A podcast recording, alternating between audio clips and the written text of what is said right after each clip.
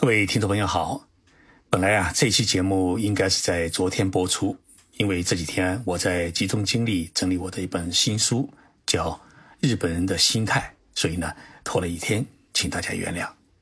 对了，这本新书呢将会赶八月份的上海书展，如果疫情平息的话呢，我会到上海书展与大家见面，我们再举行一场讲演会。今天的节目呢，我想跟大家来聊一聊。日本人的家庭生活和他们的收入以及他们的期望。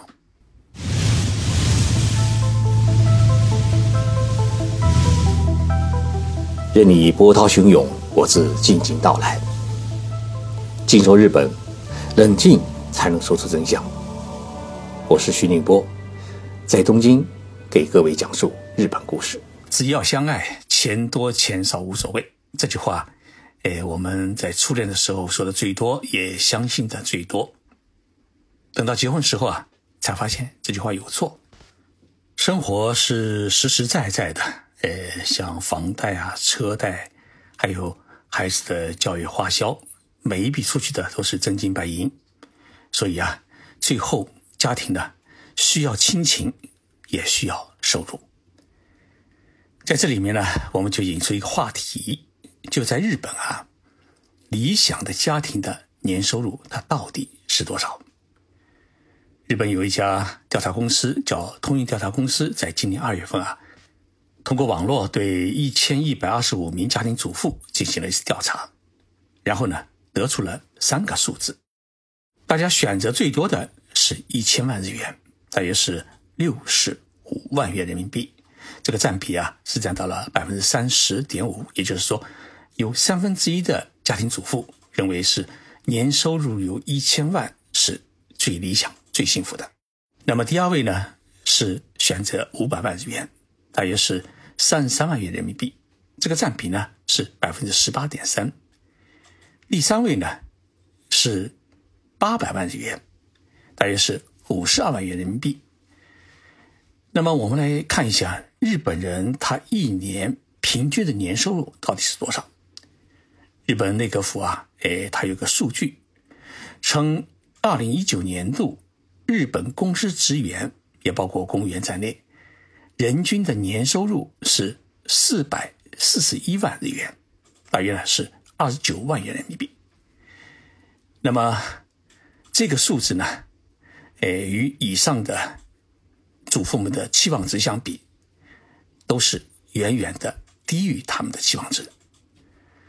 那么，为什么会有三分之一的人依然选择一千万日元呢？作为他们的幸福指数呢？理由是，就是有了一千万以后啊，就想吃的时候能吃，想买的时候能买，想去旅游的时候啊能去旅游。那么，一般情况之下，一对夫妻两个孩子，一千万日元的年收入啊，便是幸福家庭。但是呢，现实很严峻。全日本年收入达到一千万日元以上的人，他的占比只有百分之五。那么，这个百分之五的高收入人群都是属于哪些行业呢？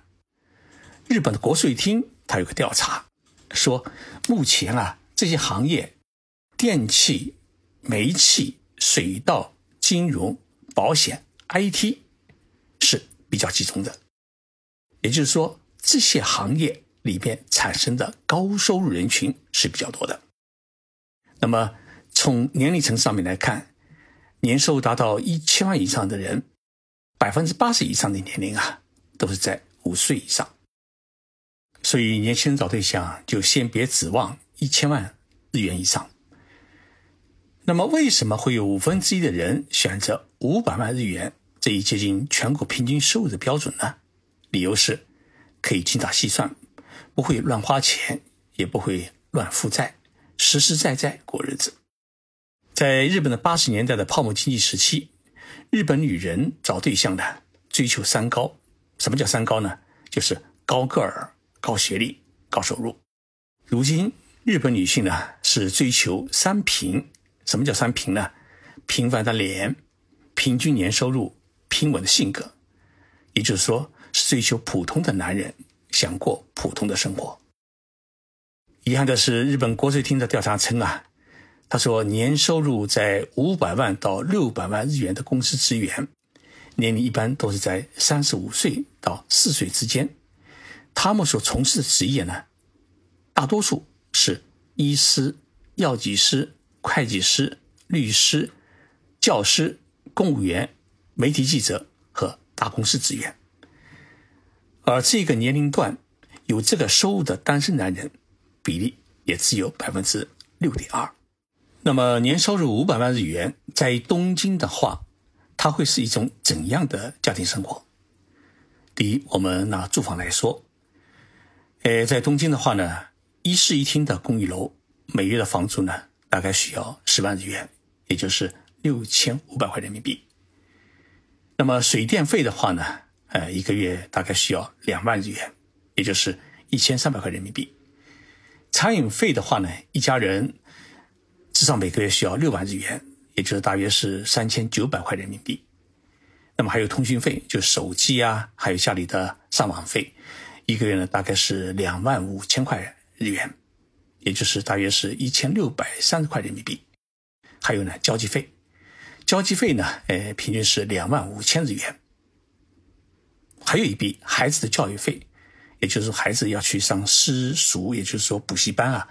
一般来说，每个月呢，呃，至少也需要四万日元，大约是两千六百块人民币。那么，年收入五百万日元的家庭呢，他们每月的储蓄的目标是十万日元，也就是存六千五百块人民币。那么，东京呢，因为公共交通十分发达，到处是地铁、轻轨和公交车，所以呢，大家很少买私家车。呃，停车费呢也很贵，住一个停车场的话，每个月也需要三万或者是五万日元。这样一来的话呢，大家还是利用呃公共交通来出行。从以上的这个家庭支出的细目当中，我们也可以看出，日本人年收入五百万日元的话，如果有一个孩子的话，生活其实也是七七八八。那么，东京通运调查公司它问卷调查当中啊，还有几个问题也比较有趣。其中一个问题呢是这样的，呃，家庭主妇瞒着老公自己存私房钱的这样的比例是多少呢？这个比例啊是百分之二十二。那么家里是谁管钱？呃，妻子管钱的是占到百分之六十七，丈夫管钱的是占到了百分之三十三。另外一个问题，对于目前的家庭收入是否感到满足？有六十一的人表示不满足，只有百分之呃三十九的人表示满足。第四个问题呢，家里负担最重的应该是什么？呃，这里面呢，首先是餐饮费，也就是家里的日常的生活开支，有百分之六十八的人觉得，呃，餐饮费这负担啊是最重的。其次呢，水电费。呃，再其次是房租，再其次呢是还贷，然后呢还有教育费。那么家庭主妇如果自己想偷偷的奢侈一下，这钱从哪里出呢？有百分之六十二的人他从积分卡里面出的，啊，平时啊买东西的话，他去积点分，然后呢自己呢用积分卡来奢侈一下。还有百分之九的人呢是通过副业的收入。还有百分之六的人是通过打些零工赚点小钱来给自己奢侈一下。那么在这一次的调查当中啊，呃，有百分之二十二的人已经承认了自己有私房钱。那么这些女性的她的平均的私房钱是多少呢？日本的金融杂志呃做过一次问卷调查，结果显示呢，三十几岁主妇的平均每人的私房钱是一百三十七万。日元大约是九万块人民币。那么这些私房钱的来源，百分之四十六是自己结婚之前的积蓄，百分之三十是自己结婚以后打零工挣的钱，只有百分之十五来自于平时从家庭开支当中节约下来的。不过还有一个百分之十二的资金，让许多人感到吃惊，因为它来自于祖父们。秘密的开网店的收入。那么这些日本主妇们藏了这么多零花钱，派什么用呢？至少有百分之四十四的主妇表示，只是可以随时买一些自己喜欢的东西，或者跟朋友一起去喝茶或者吃饭。有百分之二十三的女性则用于自己的兴趣开销，比如说啊，学习插花、学习茶道或者去学夏威夷舞蹈等等。还有百分之十五的人则准备把私房钱呢全部用在孩子的教育上面。虽然这些家庭主妇才三十多岁，但是也有百分之二十的女性表示，存私房钱是为了养老之用。当然呢，呃，调查也显示，至少有百分之十五的女人，她是存私房钱是作为自己的备用资金，也就是说，一旦离婚的话呢，不会让自己变得一无所有。那这里面呢，还有一个话题就是，日本男人每个月的零花钱到底是多少？日本经济新闻啊，哎，最近发布的一项最新的调查数据显示，日本男人每个月平均的零花钱是三万六千七百十七日元，也就是大约是两千四百块人民币。日本人一般的家庭呢，丈夫的每个月的工资是交给太太的，也就是说，工资卡是捏在太太手里面，然后呢，从太太手里面领到每天或者。每个月的零花钱，每天的零花钱大约是一千日元，也就是六十五块人民币左右。那么上班前，有太太把这个一千日元，也就是一张纸币啊，放进老公的公文包里面；也有的是交工资的时候啊，一次性领取一个月的零花钱。上个世纪七十年代，日本有个流行词叫“一千日元的丈夫”。就是指每天从太太手里面领取一千日元零花钱的工薪男人。四十多年过去以后啊，日本的经济是起起落落，但是日本男人的零花钱其实变化并不大，大多数还是在每个月三万到五万日元之间。在日本啊，中午吃一个简单的午餐，大概需要六百日元。晚上到居酒屋去喝一杯的话，就点一个小菜，估计也需要是一千日元以上。如果在大都市的话，那么可能价格就更高一点。所以啊，每天一千日元的零花钱，把日本已婚男的手脚啊是捆得死死的。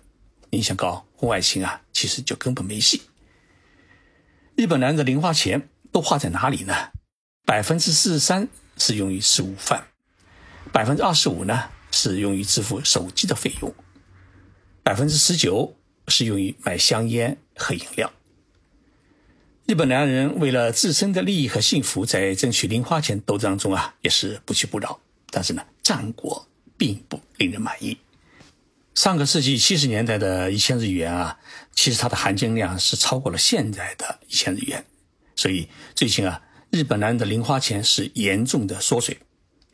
虽然在增加零花钱数额的斗争当中，他们。往往失利，但是呢，聪明的日本男人还是想出了另外的办法。比如说，许多日日本已经结婚的男人啊，每天带着太太的爱心盒饭去上班，既省去了外出午餐的时间，又不用花自己的零花钱，是个一举两得的好办法。那么省下来的午餐费呢，可以晚上跟同事们一起啊去居酒屋喝一杯。一些公司老板也理解这些男人们的苦衷，所以呢，往往会把公司员工的外出补贴或是一些临时津贴呢，直接用现金发给员工，而不是打入工资卡当中。